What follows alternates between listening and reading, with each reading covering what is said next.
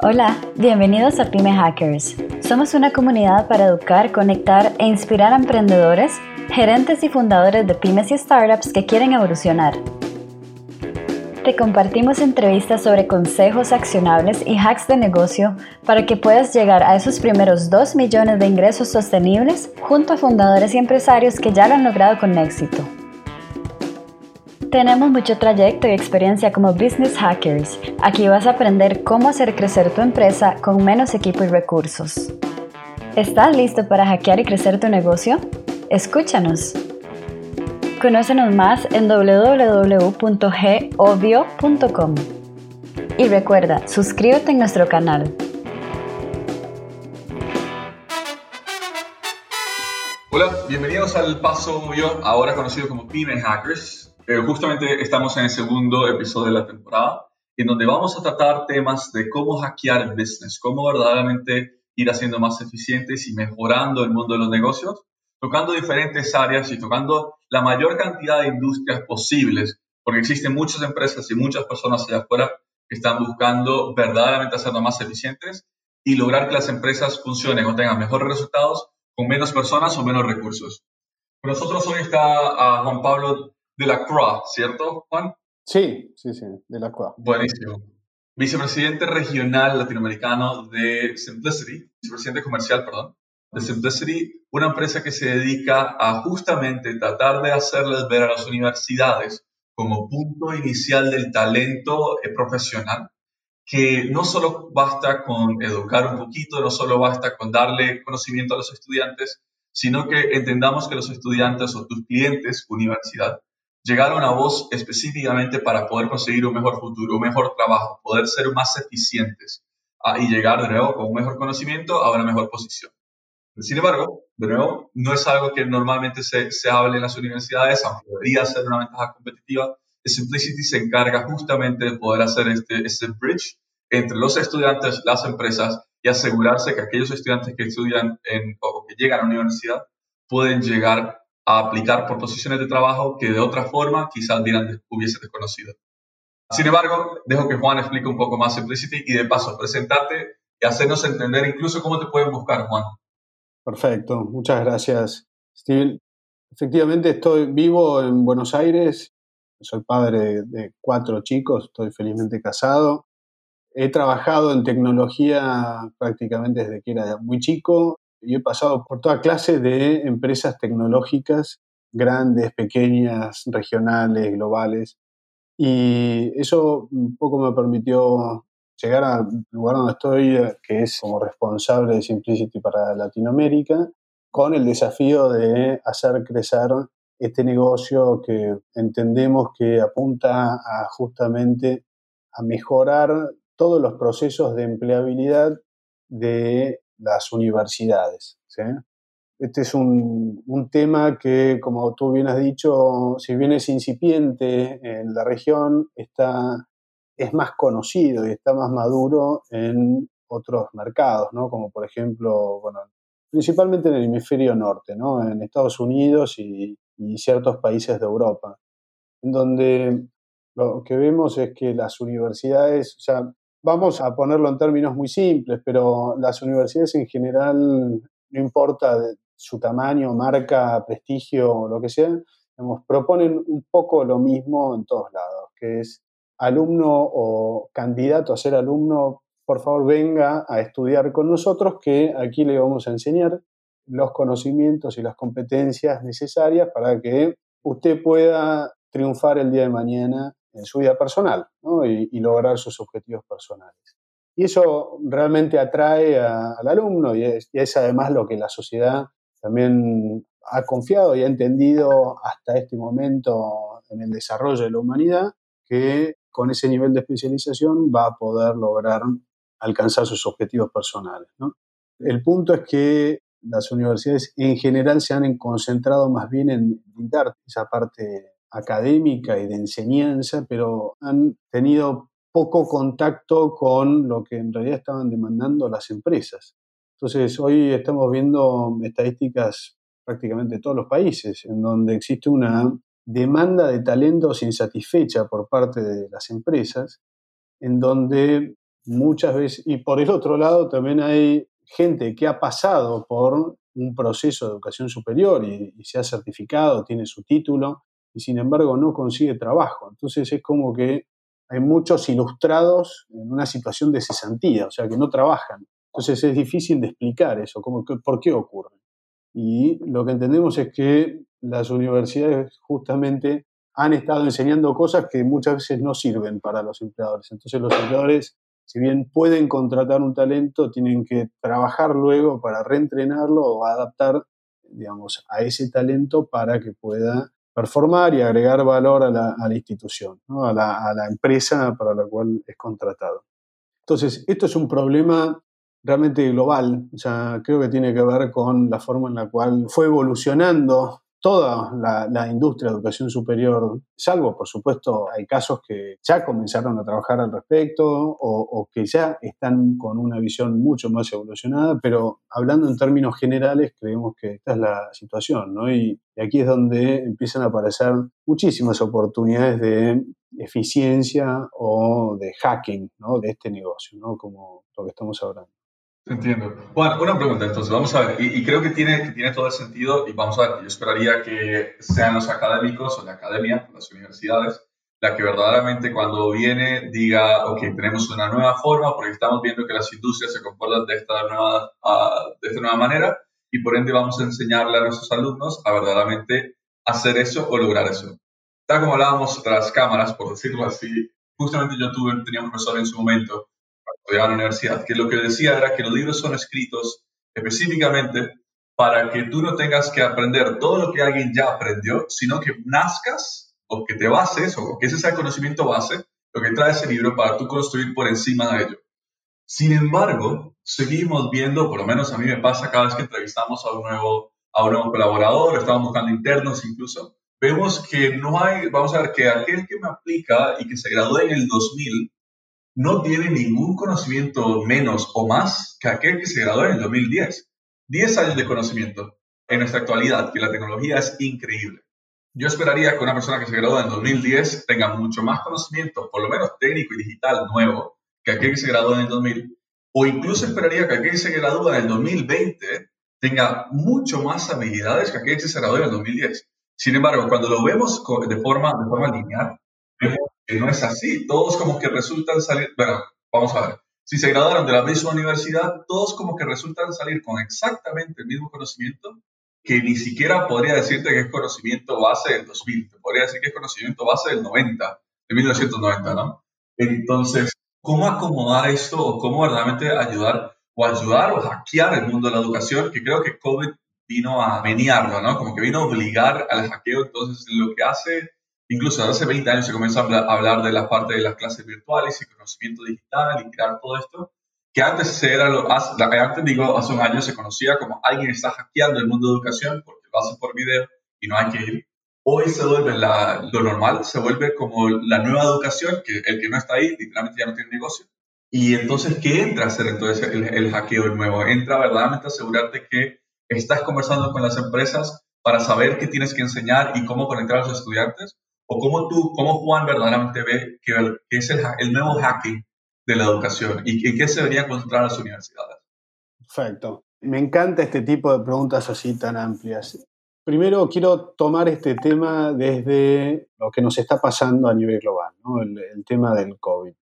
Sí, una lástima todas las dificultades sanitarias y bueno, las pérdidas que se han, han ocurrido en distintas partes del planeta, seres queridos, pero quiero tratar de escaparme de eso e ir hacia este aspecto que estamos conversando, que tiene que ver con cómo ha cambiado las cosas a partir de, esta crisis sanitaria ¿no? o el COVID. Yo creo que la humanidad cuando pase esto o sea, y pueda mirar para atrás, ya la historia va a ver que esto ha sido un momento de reflexión para la evolución de la humanidad en sí. ¿no? Creo que estamos pasando por un momento de enorme oportunidad, en donde en distintos aspectos de todo lo que hacíamos como seres humanos encima de este planeta, vamos a estar encontrando una forma más eficiente de poder ser productivos, de poder ser felices, de poder valorar las cosas que hacemos quizás con menos. O sea, teniendo menos vamos a estar valorando las cosas más simples. Voy a, entrar en detalle con ese tema, pero quiero mezclarlo también con lo que decías de sector educativo, o sea, cuál es la diferencia de la suma de los conocimientos.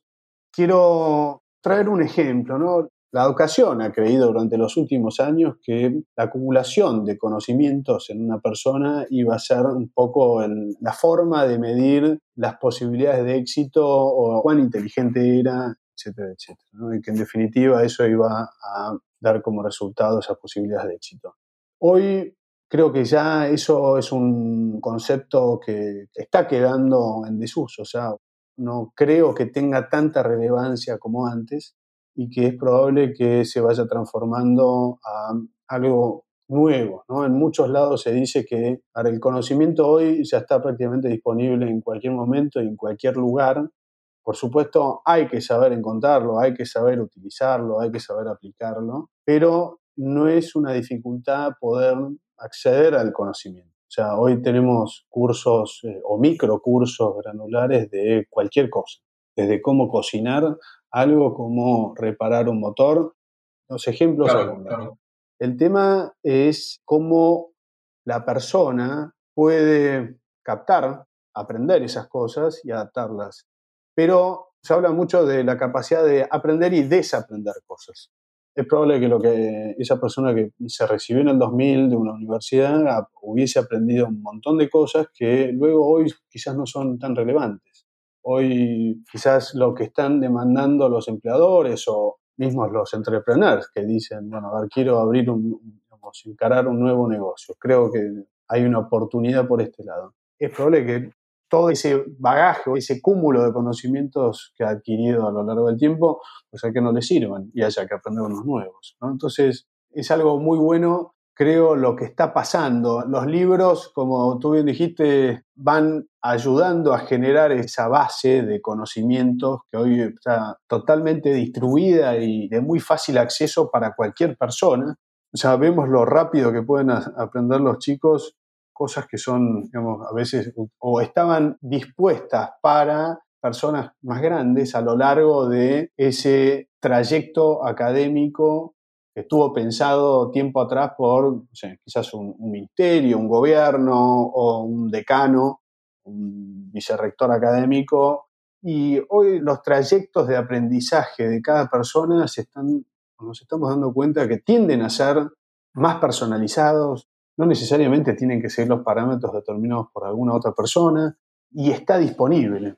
Por eso también se habla mucho de esa necesidad de incorporar más bien todo lo que son las competencias blandas, porque de eso se va a tratar, de poder ser empático, de ponernos en el lugar del otro, trabajar en equipo, traer esos conocimientos, esos aprendizajes, esas cosas en las que cada uno es bueno. Esto, digamos, quiero mezclarlo también con un pensamiento que tengo de cada una de las personas que habitan este planeta tiene un talento intrínseco. Algunos somos buenos para una cosa, otros somos buenos para otras. La educación lo que trata de hacer es ir formando a las personas en distintos aspectos y dándoles competencias, para que cada uno en realidad desarrolle ese talento interior que tiene. Si seguimos pensando el modelo educativo como se hizo en los últimos 500 años, todos tendríamos que estar aprendiendo las mismas cosas. Y la idea no es esa. o sea, no es lo mismo que en una clase haya dos personas distintas, inclusive dos hermanos, dos, mellizos pueden estar en una clase y puede ser que a uno le guste más las ciencias sociales y a otro las ciencias matemáticas o finanzas u otra cosa. Volviendo a la pandemia y a esta oportunidad, un momento histórico, o sea, donde todos estamos encontrando nos hemos adecuado a una nueva realidad, no, podemos hacer algunas cosas que hacíamos antes, o no podemos eh, ir a la oficina, o no podemos comprar en un shopping center. Hay cosas que van a cambiar realmente de una forma muy profunda. Y por eso soy optimista, porque en ese proceso de transformación hay cosas que ya no vamos a volver para atrás. La gente ya se habrá dado cuenta de que va a poder aprender de formas totalmente distintas a las anteriores la incorporación de conocimientos por la videoconferencia es muy posible. Sí, no es lo mismo que antes, o sea, que, escucharlo presencialmente, pero no dice nadie que es bueno o malo. Y se puede aprender en eso que justamente cada uno cree que puede llegar a ser bueno y trascender, ¿no? Ese es ese talento intrínseco que tiene cada uno de nosotros. Si todas las personas pudiésemos empezar a transformar o a sacar a la luz ese talento que tenemos, la humanidad sería mejor. Y creo que vamos en ese camino. Estamos dejando de, lado, dejando de hacer cosas que eran ineficientes. Nos trasladábamos demasiado a nuestros lugares, hacíamos viajes de trabajo por reuniones muy cortas, lastimábamos el planeta de distintas formas, justamente haciendo todo este tipo de, consumo de, combustibles fósiles para trasladarnos cuando no necesariamente lo necesitaban, porque podemos seguir siendo productivos sin, sin hacer eso. Entonces, realmente estoy contento con todo esto que está ocurriendo y sobre lo que va a estar pasando. ¿no? Y me parece una súper optimista forma de verlo, la verdad, y me sumo. Ahora, Juan, justamente uniendo todo lo que dices, entonces, desde Juan, o, desde Simplicity, pero, pero me interesa más ahorita la opinión de Juan. Desde Juan, ¿cuáles serían esos consejos? Y tratemos de limitarlo a cuatro, probablemente, ¿no? A esos cuatro consejos que tú le das hoy a un estudiante o a un prospecto de estudiantado que está decidiendo, uno, si debería estudiar en una universidad o debería irse por algo como un Udemy, un Coursera, cualquier otra cosa que me dé las herramientas que la universidad, curiosamente, no me va a dar porque no está actualizada o se tiene la concepción de que no está actualizada.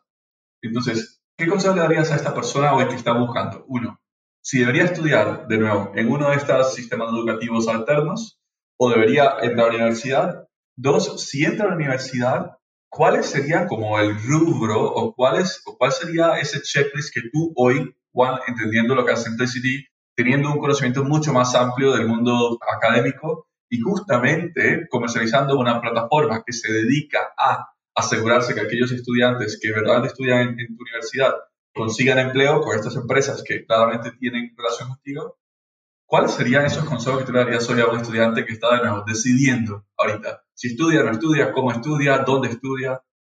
No estoy proponiendo un dejen de ir a las universidades, no, no se acerca a eso. Creo que ahí sí universidades que están entendiendo rápidamente todo esto que está ocurriendo, los procesos de transformación por los cuales la educación superior está cambiando. Si tuviera que hacer una recomendación es, estábamos muy acostumbrados como candidatos alumnos a elegir aquellas universidades que, bueno, a, la que fue alguien conocido o estaba cerca de casa o quizás por algún prestigio de la sociedad en la cual participamos creíamos de que eso iba a ser suficiente. Hoy hay muchas posibilidades al alcance de la mano. La distancia contra el campus o contra esa universidad no, hoy no está esa barrera, con lo cual un alumno puede efectivamente estudiar, una persona puede estudiar en universidades que no están dentro siquiera de la ciudad o del país en el cual eh, vive, pero sí, creo que todavía sigue siendo una forma muy buena y estructurada de poder aprender cosas y generar vínculos también que pueden llegar a, ayudar a esa persona a ser exitoso y a trascender en, su vida personal. Por supuesto, va a ser siempre complementario y cada vez va a ser más disponible, va a estar mejor organizado todo ese cúmulo de conocimientos que está disponible en Internet. Hoy me cuesta creer que uno pueda llegar a tener una formación integral solamente aprendiendo cursos desestructurados en Internet, porque eso es, algo que no, por el momento no veo que esté siendo totalmente eficiente, ¿no? Pero sí buscaría, y la recomendación sería, bueno, poder apuntar a, a, ese grupo de universidades que estén realmente conscientes de esa transformación que se tiene que hacer sobre la personalización de la educación, sobre poder realmente no hacer pasar al alumno por una línea de producción de talentos, sino más bien por una educación personalizada para que ese talento pueda ser explotado y de esa forma poder llegar a cumplir los objetivos personales de cada uno. Ok, buenísimo. De lo que, de lo que está mencionando, entonces, vamos a ver, y de todo lo que hemos conversado, yo logro ir rescatando en donde uno de los consejos sería elegir una educación a que te acerque al empleo que deseas, sea que esto sea emprender o sea una especialidad. Eso sería para mí un consejo que yo le daría a un estudiante. Sin embargo, de nuevo, eso se profundiza mucho más porque entonces entra la parte de demandar al proveedor. Y creo que esto es algo, algo importante, que, que hasta que te conocí nunca lo había visto de esa forma. Y es el hecho de considerar a una universidad un proveedor. Yo soy el cliente de, la universidad y por ende la universidad es mi proveedor de educación y es mi proveedor de una, de una experiencia universitaria y es mi proveedor de algunas otras cosas, pero entre ellas debería ser el proveedor de mi primer empleo. ¿Vos estás de acuerdo con esto? Totalmente de acuerdo. A ver, como decíamos antes, las universidades venden un producto. Su producto es ese conocimiento que va a construirse sobre el conocimiento que ya viene trayendo ese alumno producto de su educación primaria y secundaria, que en muchos casos hay un consenso global donde se dice, bueno, tenemos que llegar hasta aquí con este nivel de conocimiento para que luego cada uno pueda aprender lo que quiera luego. Entonces las universidades sí venden ese conocimiento y dicen, bueno, nosotros entendemos la forma de enseñar este conocimiento, creemos de que está muy actualizado y en línea con lo que necesitan las empresas, entonces vengan, estudien con nosotros que nosotros los vamos a ayudar a aprender esto y luego eso te va a servir para emplearte. Sí es muy importante que en esa selección del proveedor de educación superior sea, digamos, bien considerada la parte de quién está más en vínculo con los empleadores. Porque si no, lo que ocurre es, hay sí muchas instituciones de educación superior que no tienen ese nivel de vínculo y corren el riesgo de estar solamente enseñando aquellas cosas que ellos mismos creen que es importante y no necesariamente son, son importantes para los empleadores. Entonces, ahí es donde se produce toda esta desconexión sobre la cual se habla todo el tiempo y creo que hay una forma de, mejorar para el desarrollo de cada uno de nuestros países. Ok, perfecto. Y esto lo pongo como consejo para universidades, pero mantengamos ahorita en estudiantes. Y otra de, algo que mencionabas que, que no, me parece súper, súper interesante, y es, ¿debería yo filtrar universidades que me enseñen a desaprender? O sea, ¿cómo mido esto en una universidad? Porque es algo que mencionaste, ¿no? Algo de verdaderamente la única forma de que un estudiante del 2010 y un estudiante del 2020 tenga, tenga conocimientos distintos, debido a que conocimiento, y probablemente que la persona que se graduó en 2000 salió con conocimientos actualizados, pensemos en el mejor de los casos, ¿no? Pensemos que el que se graduó en 2000 salió con conocimientos actualizados, para el 2020 todo cambió, o sea, todo el mundo digital cambió, toda la forma de, vamos a negocios, la forma de marketing cambió, la forma de comercialización es algo distinta, es imposible que un estudiante de 2010 pudiese competir con el nivel de conocimiento actual que un estudiante del 2020. Debería ser así, que hoy siguen compitiendo, pues siguen compitiendo y eso es parte del problema, pero debería ser así. Entonces, ¿qué debería buscar yo en la universidad? Que me enseñe a desaprender y, y cómo filtrar eso. ¿Tienes alguna idea? Es un tema muy interesante lo que estás planteando. Es una idea personal lo que tengo, pero no sé necesariamente cuáles son las universidades que están mejor preparadas a desaprender. Creo que serían aquellas que a uno lo motiven. Supongamos que yo soy alguien que me egresé en el año, no sé, 95 del colegio y luego mis estudios superiores terminaron en el año 2003, más o menos. Lo que haya podido aprender hasta ese momento no necesariamente es lo que pueda aplicar en este momento a menos que hayan pasado por algún proceso de, evolución y, ¿no? y, reaprendizaje constante. Hay muchas industrias, o sea, no sé, tomemos la industria de la, del transporte. Claramente está, digamos, dado toda esta situación, está siendo afectada y hay muchas cosas que van a cambiar.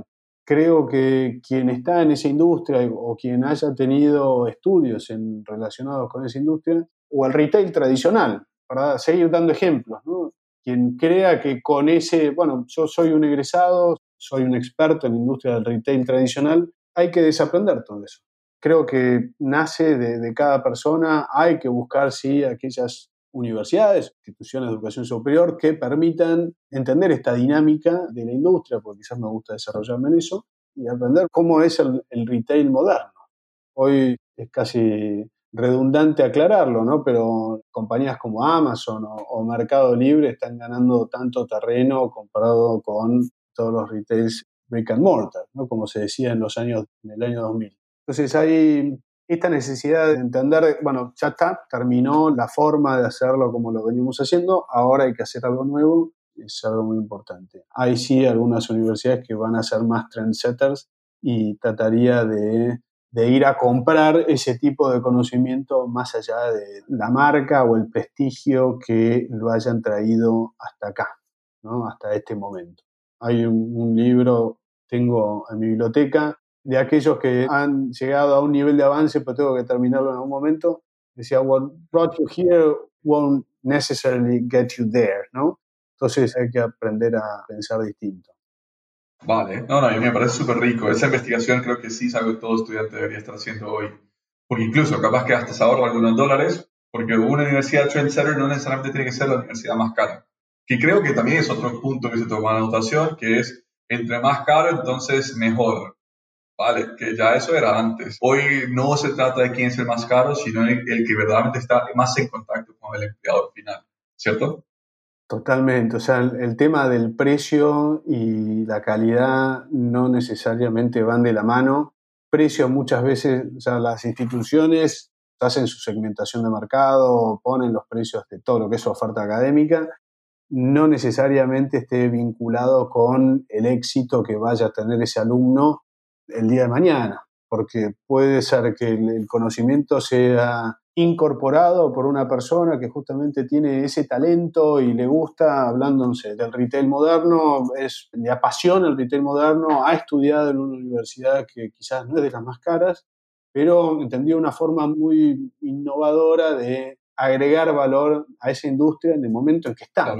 Entonces, no necesariamente porque hayas pagado un premium price por una universidad de prestigio global, regional, nacional, tengas mejores chances. Es esa la mezcla, es la forma en la que lo veo. En esto, cuando estoy respondiendo, trato de pensar qué le diría a, a mis hijos. Claro, claro. Y creo que va por ese lado, o sea, en, lo personal. No, jamás les recomendaría que vayan a buscar la universidad más cara solo porque sí. Creo que hay muy buenas opciones donde uno puede aprender ese conocimiento, aplicarlo y explotar ese talento personal y eso es lo que uno va. Algo que pienso continuamente es, uno siempre anda admirando a aquellas personas que disfrutan lo que hacen. ¿no? ¿Quiénes son esas personas que disfrutan lo que hacen? Aquel que dice, bueno, este es mi talento, en esto soy bueno, en esto me gusta pasar mi tiempo y no lo veo como una carga realmente es aquella persona que realmente está explotando su talento. En contraposición hay sí personas que quizás han estudiado una cosa porque era lo que sus padres le dijeron, la sociedad les ha dicho y que les enseñaron a hacerlo de una determinada forma. Quizás eso no los hace felices, porque trabajan en eso y luego tienen que encontrar algo de tiempo disponible para hacer lo que realmente quieren hacer. Estamos hablando un poco aquí del objetivo de, de, la humanidad, de las personas en sí, pero trato de ver la educación superior como eso, ¿no? Cómo la elección de la universidad o el lugar donde vamos a estudiar puede ayudar a maximizar y explotar ese talento que tenemos cada uno de nosotros para poder hacer lo que nos gusta. Hay universidades que están más vinculadas. Nuestra tecnología lo que hace es ayudar a que las universidades se puedan vincular mejor con todo el sector empleador en el lugar en donde están inmersas, o sea, en las sociedades en las cuales están inmersas, y poder entender mejor cuáles son esos requerimientos, esas competencias que están teniendo ahora o quizás en, un futuro cercano o, más distante esos empleadores para que los puedan formar, puedan desarrollar la currícula y puedan enseñarle a los alumnos y transformar talentos que luego van a agregar valor enseguida. Esas son las universidades que van a salir triunfantes de toda esta situación. Claro, no, y estoy siempre de acuerdo contigo. Y esto me lleva entonces a esos pequeños consejos para el asunto de las universidades. Porque algo que no puedo evitar pensar ahorita que estabas conversando un poco, que hablas sobre cuáles universidades van, van a salir adelante, siento que un consejo fuerte, y creo que tiene mucho más poder viniendo de ti que de mí, es, para la universidad específicamente, asegúrate de tener un employer board, un grupo de empresas que te estén dando feedback de lo que necesitan sus empleados, de qué ocupa o qué conocimiento necesitan las personas que ellos contratan para que verdaderamente se diferencien los estudiantes de tu institución sobre los demás. No sé si alguna vez he visto esto, no sé si tú lo has visto. Sí, es mucho de lo que hacemos nosotros. Otra tendencia que para muchos es una novedad, el tema del análisis de Big Data o la transformación digital. Yo no lo veo como una transformación digital lo, lo que está ocurriendo, sino que es un catch-up digital lo que están haciendo muchos. Las herramientas digitales o las plataformas, la tecnología, estaba disponible hace tiempo atrás. Habían decidido mirar para otro lado durante mucho tiempo, pero hoy no hay otra. Tiene que ser por acá. Lo tomo más como un catch-up digital, no tanto como una transformación. Sí, efectivamente, nuestra tecnología le da la capacidad a las universidades de poder manejar grandes volúmenes de información de todas esas interrelaciones que van ocurriendo entre alumnos egresados y empleadores para saber qué es lo que está ocurriendo, los talentos que estamos sacando de la universidad están en línea con lo que están necesitando los empleadores, qué tenemos que ajustar, cómo podemos reconfigurar o readaptar el programa académico, nuestra oferta, nuestra currícula, para que los talentos realmente puedan estar en línea con las necesidades de los empleadores, que ocurra ese match y que enseguida puedan agregar valor hay un tren muy fuerte en muchos lugares en donde las empresas mismas están diciendo, en vez de salir a buscar los talentos que salen de la universidad, ¿por qué no los tomo yo, los, los entreno yo y los adapto a lo que necesito? Entonces, puede empezar a ocurrir en un extremo esto, que es que las empresas van a estar directamente armando sus propias universidades corporativas. Las universidades que no se adapten a poder manejar todo este de alguna forma van a empezar a perder ese market share en los mercados donde operan.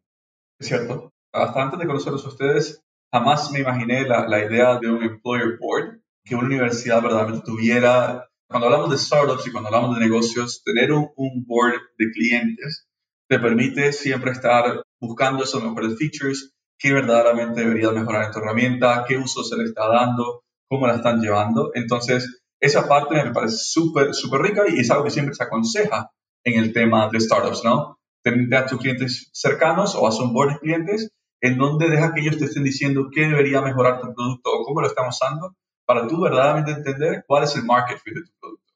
Ahora, en temas académicos, nunca lo había visto así. Cuando vos lo mencionas, que parece lógico, bueno, si sí, si tu resultado final es grabar estudiantes para que entren a trabajar, entonces, ¿quién debería decirte, oye, esta es una forma de mejorar o esto sería una buena manera de, hacer que tu negocio, que, que tu universidad dé mejores resultados, etcétera? Si no es el empleador, o sea, resulta lógico, ¿no?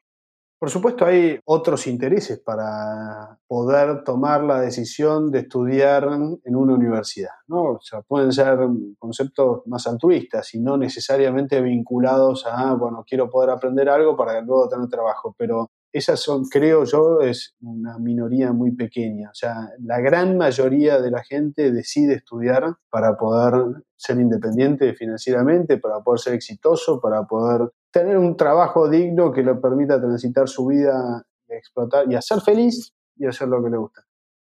Quiero tratar de seguir en, en, esos pensamientos así a ese nivel porque sí, a veces cuando uno cae en, bueno, a ver, ¿cómo podemos realmente ir agregando o pensando en las complejidades muy particulares de la industria, sin mirar ese aspecto más macro, quizás nos pueda hacer perder el punto de vista. Creo que hay una enorme oportunidad por delante. Soy optimista y creo que esto es algo que va a permitir mejorar la forma en la cual todos aprendemos, todos agregamos valor y, podemos ser felices con lo que estamos haciendo. En el momento que estemos en la vida. Total, total. Y nada, entonces ya como creo que punto de cierre, consejo de cierre, pero creo que resume todo lo que hemos conversado hoy, es ese consejo de las universidades, el aprende a utilizar la empleabilidad como una propuesta de valor de tu servicio. Y de tu servicio porque no estás sirviendo a tu cliente, que es el estudiante. Si vos lo acercás a ese trabajo, si vos te garantizás o en cierta medida buscas por lo menos asegurar que tu estudiante sale con los conocimientos que los empleadores quieren y que, bus, y que tú los puedes conectar con, con, estas, con estas empresas, creo que tu propuesta de valor, tal cual como dice Juan, es la mejor en el sentido de, debido a que la mayor parte de estudiantes entran a estudiar justamente para poder, tal como decías, no ser exitoso, conseguir un trabajo, tener suficiencia financiera, si vos podés usar esas palabras como propuesta de valor de tu institución, creo que no hay mejor propuesta de valor, no hay mejor diferenciante que ese.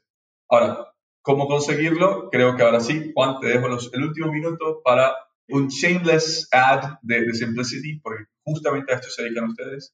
Y de nuevo, mencionarnos desde cómo lo puedan hacer con Simplicity y dónde encontrarte a vos o dónde encontrar Simplicity. Nos pueden encontrar en las redes, sino en, en, el, website. La compañía se llama Simplicity con S Y simplicity.com.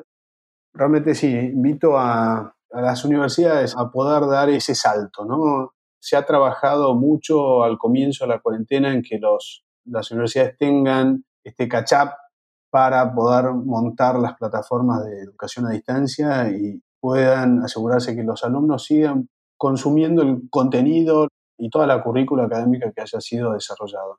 Pero presten atención al tema de la empleabilidad. Estamos en, en momentos en donde las economías del mundo están dañadas va a haber que recomponerlas.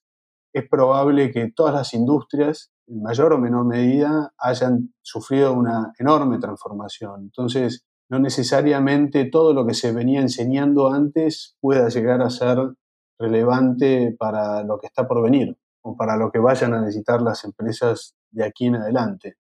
Hay mucho que analizar, hay mucha data que tener como para poder mejorar y mantenerse relevante los despido. También otra forma de comunicarse conmigo es por mi correo, jdelacroix.simplicity.com. Ahí nos podemos encontrar. También, si no, me pueden buscar en LinkedIn. Y bueno, un placer. Steven, muchas gracias por todo. Nos vemos. Un gustazo tenerte con nosotros, eh, Juan. En verdad, creo que es súper rico la conversación y entender que para poder verdaderamente pensar en hackear una industria o hackear diferentes industrias, todo comienza en talento, todo comienza en educación y para eso está Simplicity acá y Juan Pablo con nosotros. Un gusto, Juan. Muchas gracias por estar con nosotros y nos despedimos. Hasta la próxima. Hasta la próxima.